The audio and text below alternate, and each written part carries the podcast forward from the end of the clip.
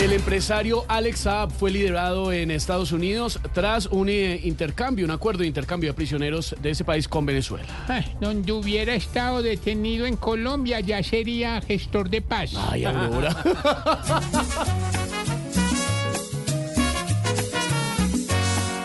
Hombre por hombre fue el pago para mover a los presos. Fue un negocio peor que los de aquí, que los de aquí.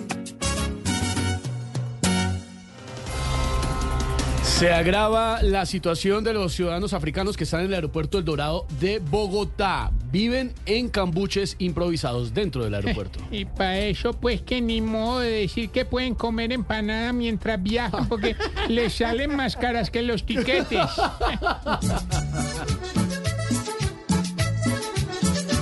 La operación para ellos que no bailan, que iban buscando el sueño americano y cada noche en el dorado se instalan, buscando a quien les pueda dar una mano. Con clave de fin de año del gobierno Petro, nada que termina y se extendió un día más. Pues, Al paso que va, la culminación del conclave no va. No, con clave. Bueno, no va a ser el regalo del niño Jesús, sino el de Reyes Magos. Uy.